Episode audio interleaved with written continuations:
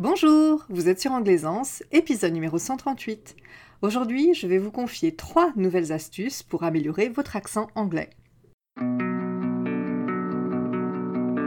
Bienvenue, vous écoutez Anglaisance. Je suis Nadège Cézana, coach de vie certifié, spécialiste de l'apprentissage de l'anglais. Sur Anglaisance, nous apprenons à oser être à l'aise en anglais en explorant nos pensées.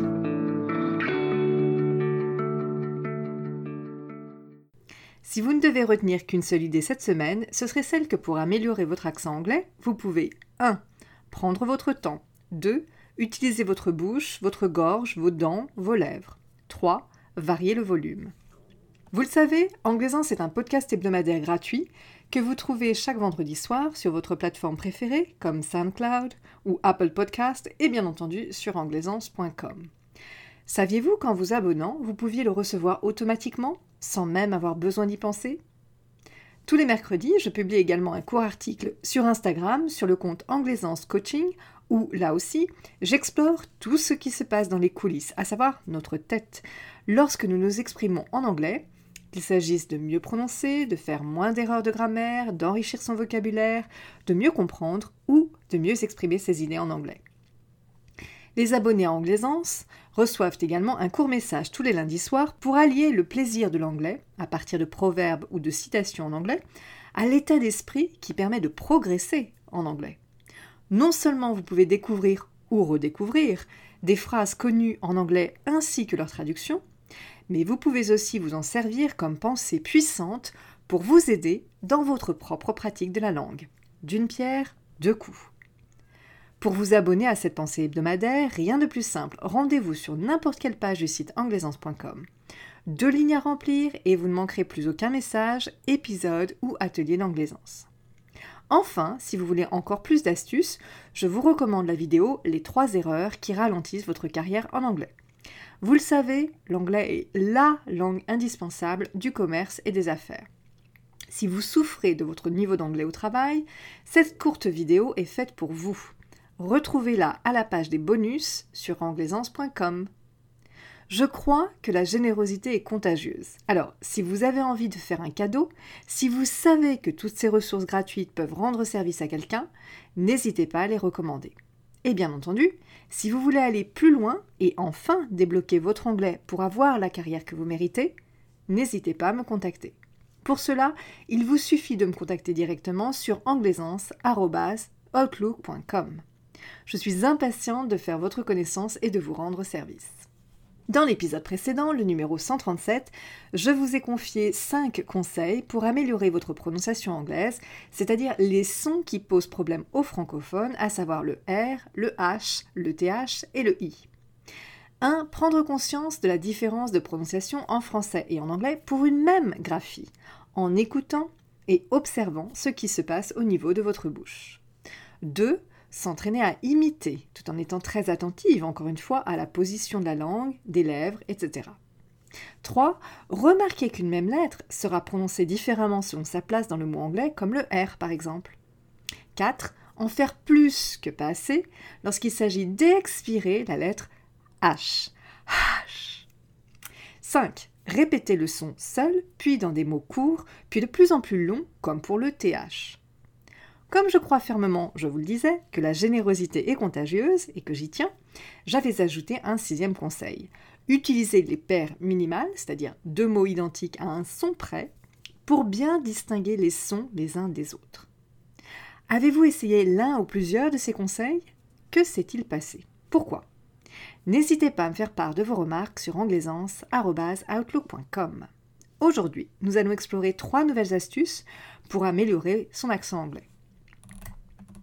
Si la semaine dernière nous avons parlé des sons de l'anglais, aujourd'hui je voulais vous parler du rythme et de la mélodie de la langue anglaise à travers l'accent de mots, les mots accentués, les formes faibles, l'intonation et enfin, pour finir, les liaisons. J'ai déjà évoqué ces sujets différemment dans l'épisode 54 que vous trouverez à la page 54 du site anglaisance.com. N'hésitez pas à l'écouter ou lire la transcription si vous voulez en savoir plus encore sur ces sujets-là. Donc après les sons spécifiques à la langue, une deuxième particularité de la langue orale anglaise, C'est ce qu'on appelle l'accent de mot. Je vous explique. Vous le savez, un mot, que ce soit en français ou en anglais, est composé de syllabes. Il se trouve qu'en français, nous accentuons les dernières syllabes des mots sans même nous en rendre compte. Ce n'est pas le cas en anglais. Chaque mot a une syllabe accentuée et ce n'est pas forcément la dernière.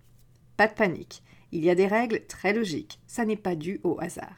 Et puis, bonne nouvelle, cet accent de mot est fixe, il ne change pas de place.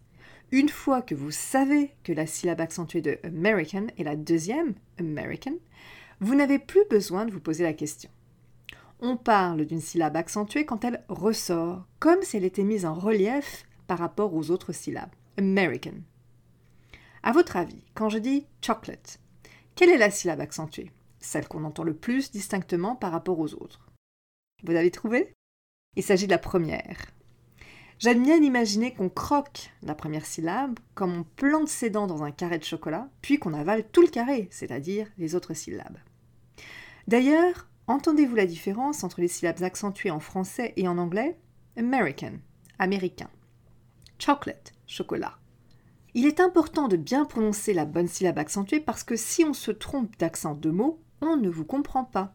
C'est même, aussi surprenant que cela puisse paraître, plus important que de bien prononcer les sons propres à l'anglais. Alors pour prendre l'habitude de bien insister sur les syllabes accentuées, prenez votre temps pour articuler. C'est la première astuce que je vous confie aujourd'hui. Prenez votre temps. Et ne prenez pas juste votre temps pour les syllabes accentuées, mais pour tout ce que vous pouvez dire en anglais.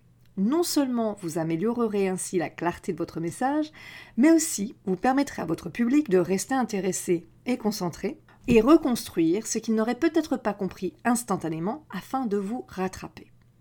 Sans compter le fait que, de votre côté, vous aurez alors le temps de bien placer votre bouche correctement pour chaque son si vous ne vous précipitez pas. On vient de le voir, l'accent de mot est la syllabe accentuée en relief dans un mot. On va aussi parler de l'accent de phrase. Cette fois-ci, il s'agit des mots qu'on entend le mieux, le plus distinctement, dans les phrases en anglais. C'est ce qui donne ce rythme si particulier, si mélodieux à la langue anglaise. Là encore, pas de souci. Il y a des règles, et très simples même. Les mots les plus importants, et c'est logique, sont les mots qu'on entendra le mieux. Il s'agira donc des mots lexicaux qui apportent du sens à la phrase. Sans eux, la phrase n'aurait pas de sens. C'est donc logique qu'on les distingue.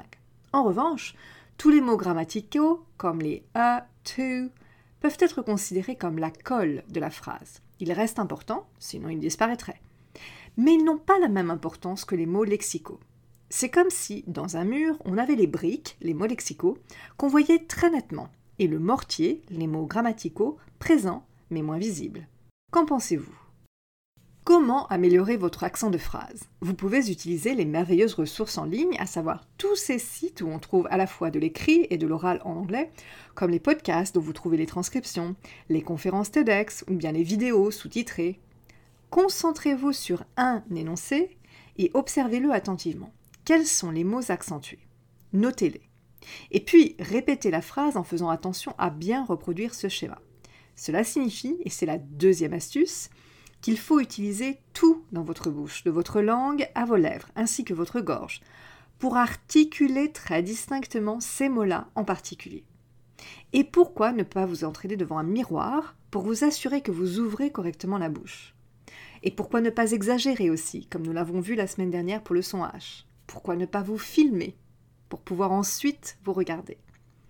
Cela veut dire qu'il faut aussi apprendre à utiliser ce qu'on appelle les formes faibles. Cela signifie quand lorsqu'un mot n'est pas parmi les plus importants de la phrase, on ne le prononce pas aussi clairement que si on insistait sur ce mot par opposition à un autre. D'ailleurs, les anglophones n'ont pas l'exclusivité.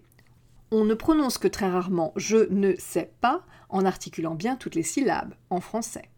Même chose en anglais. Dans l'énoncé I gave her a box of chocolates for her birthday, si on prononce clairement, distinctement I gave box chocolates birthday, les termes her, a, of, for her sont au contraire dits bien plus rapidement, moins clairement. Alors entraînez-vous en regardant la vidéo d'Oxford Online English dont je vous mets le lien à la page 138 d'anglaisance.com. Soulignez les mots accentués et faites tout particulièrement attention à ces formes faibles ou weak forms. En répétant l'énoncé, accentuez le contraste entre les syllabes accentuées et les syllabes inaccentuées. Cela signifie que vous devez prononcer rapidement les formes faibles et prendre le temps sur les formes fortes. Encore une fois, donc, prenez votre temps. C'était, je vous le rappelle, la première astuce.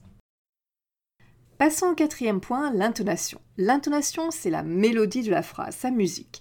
Il y en a deux principales, montante et descendante.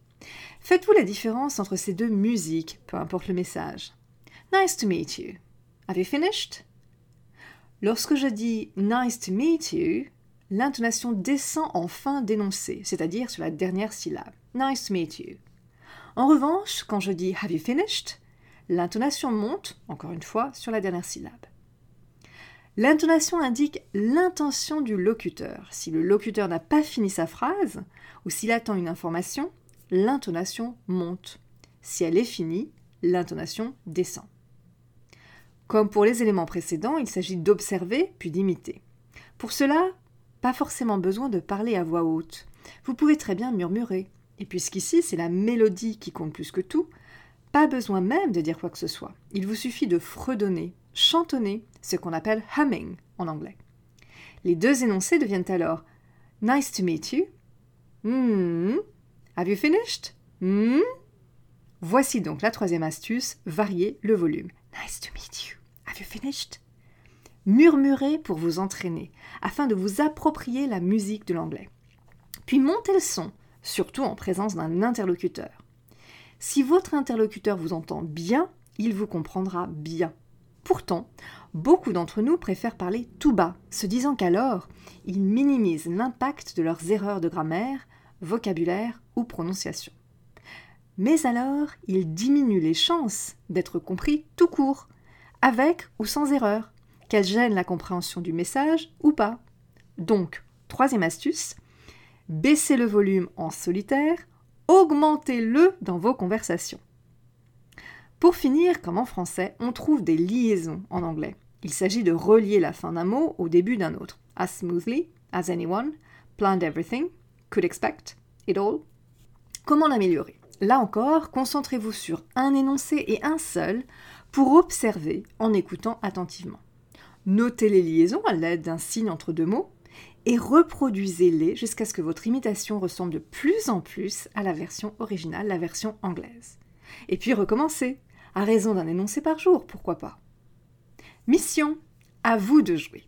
Rendez-vous sur l'une des nombreuses ressources à votre disposition en ligne, les sites réservés aux étudiants de l'anglais en tapant ESL, ESL, pour English as a Second Language, anglais langue étrangère, dans votre moteur de recherche. Ensuite, il n'y a véritablement que deux étapes. 1. Observer, en écoutant et en comparant les sons à la graphie. 2. Imiter, si possible, en vous enregistrant pour pouvoir, là aussi, comparer. Je vous rappelle les trois astuces d'aujourd'hui dont vous pouvez tenir compte lorsque vous pratiquez. 1. Prenez votre temps. 2. Articulez en faisant bouger votre bouche, votre langue, vos lèvres. 3. Variez le volume. Murmurez toute seule et parlez plus fort lors de vos conversations. Si vous avez des questions ou des remarques, n'hésitez pas à me contacter sur anglaisance.outlook.com. Merci d'avance. Lors du prochain épisode, le numéro 139, je vous réserve une surprise. Donc, je ne vous en dis pas plus, si ce n'est que ça va être exceptionnel. See you next weekend. Bye. Merci d'avoir passé ce moment en ma compagnie. Si vous voulez prolonger l'expérience, contactez-moi sur anglaisance.outlook.com pour une séance de découverte gratuite qui ne vous engage à rien d'autre qu'une conversation. Anglaisance comme apprendre, N comme neurone, G comme graine, L comme liberté, A comme améliorer, I comme inspiration, S comme simple, A comme action, N comme neutre, C comme courage, E comme émotion. À bientôt. See you soon.